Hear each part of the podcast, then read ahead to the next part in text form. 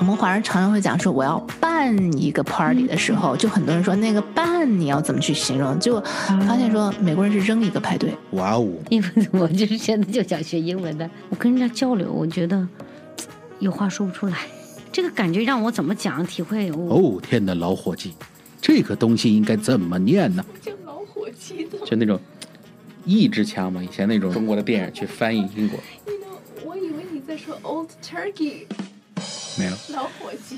哦，我的上帝呀！这句话应该怎么说啊？And if you're wondering the same, then you've come to the right place. 英语韧你说，Let's talk. In our last session，在上一期的节目里，我们跟大家介绍了两句话，可以用来让我们潇洒的摆脱尴尬，而不是倒在别人给我们的压力下面。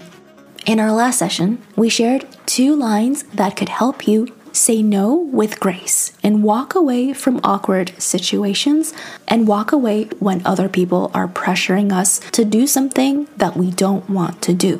这两句话你还记得吗？It's not for me and it's not my style. So these are all lines that we could say that can make us feel empowered. Because I deeply believe 我坚信 words carry power， 语言和字词是具有一定的能量的。所以我们的每一句话，我们所选的单词其实都很重要，因为说出去的话可以让我们感觉自信，感觉到正能量，或者可以让我们感觉到比较卑微。And so my style is to always choose words that make you feel empowered.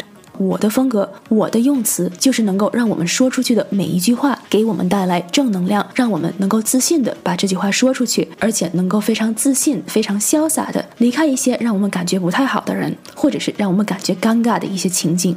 So I feel strongly about this, and that's only because when I was younger, I definitely paid the tuition on this.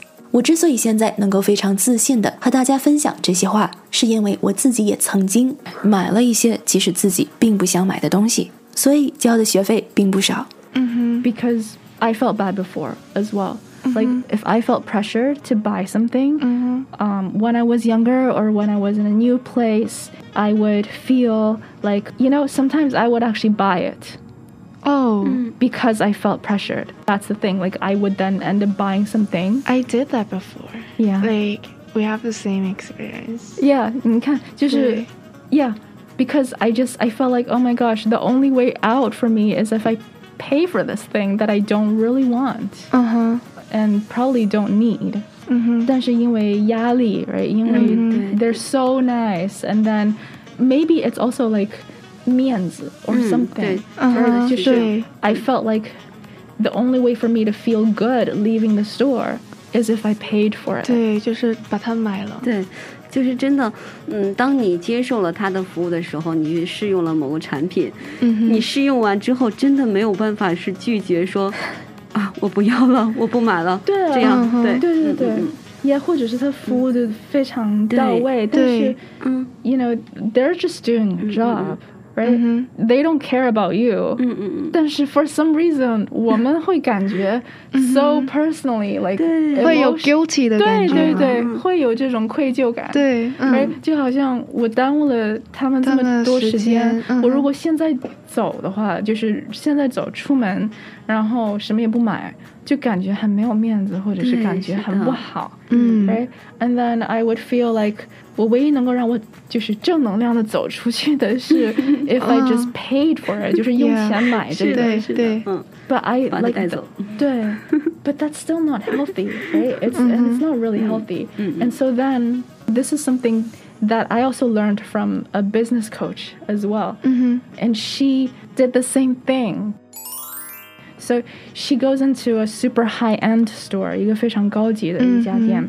and then she sees this like laptop case, 一个放笔记本电脑的一个包，然后 it's gold.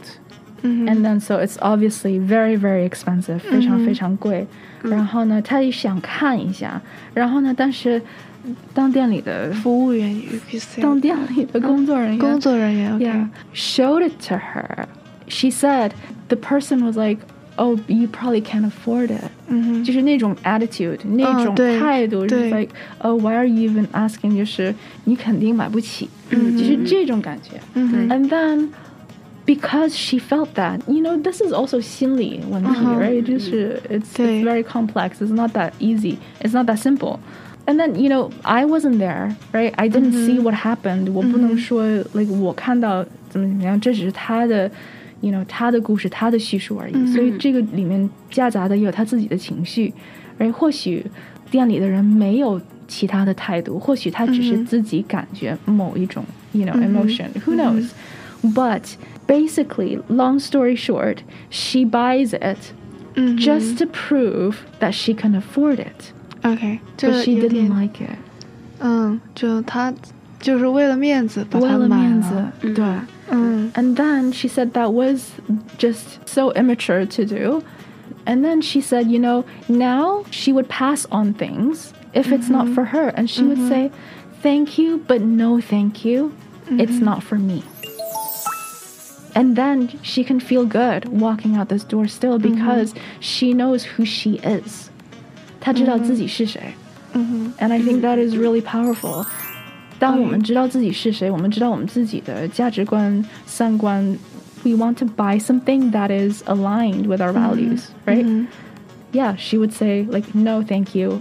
It's not for me, or it's not my style." 嗯 These are all things that now I would say, even if it's just like something small, you know, or if something is offered to me that I don't really want. Yeah, even if I don't have to pay for it, but I just don't really want it, and I'll say, no, thank you, it's not really my style, or it's not for me, 嗯 or not today. 哼，OK，对， That's- 就是 not today。 Yeah. 嗯哼， 可能我最常用的就是 no thank you, I'm good, I'm good with it, everything. So Uh, But I yeah. know that line though, like, I'm good, no thank you, I'm good. 还是有一些有一些 like, 弱了吗 yeah. Okay. Yeah. So next time I would say not my style. Yeah, not myself. But Okay, thank you. But thank you. Yeah. yeah, and this way, you know, like, how do you feel saying that? 啊哈。 You feel like, hopefully, you feel like good and confident, and you can walk out, and they would, they would probably feel like a loss, 嗯哼。 right? If you walked out instead of like, oh, whatever.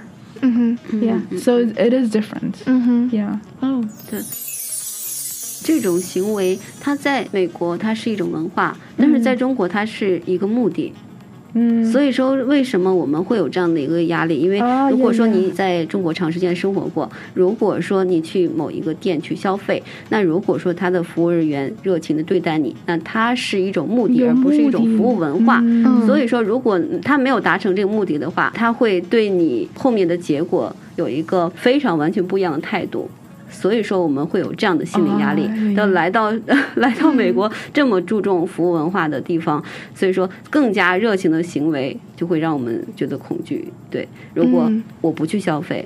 我不接受你的服务的话，我会不会得到你的后面截然不同的态度？你会不会轻视我、小看我这样？嗯嗯，其实不会，我现在已经练就的内心非常强大 已经脸皮很厚了，对。Exactly. 对对交了学费了，对交了学费了对，确实能嗯感受到，因为你你拒绝他之后，或者说你在接受他的服务之后没有去消费，他但他态度是没有变化的。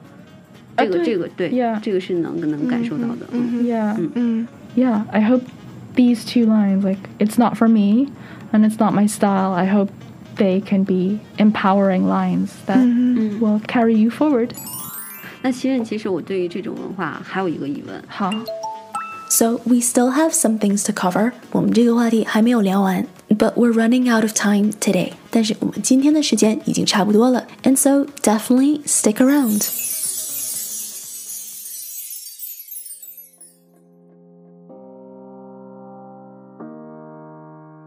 Did you pick up something new today？在一个讲英文的大环境里，只要我们注意听，我们时时刻刻都在一个课堂里。If you liked what you heard here, write us a review, give us a rating, and share it with a friend。如果你也有想说却说不出来的话，不知道怎么说的话，不知道怎么念的单词，可以在我们的脸书专页上留言，我会在节目里回答。Join our Facebook community at facebook.com/slash Let's Talk。And of course, remember to subscribe. 记得要订阅关注我们的播客 podcast. We're serving fresh episodes every week. Until the next time, Keep listening, keep making time to do what you love.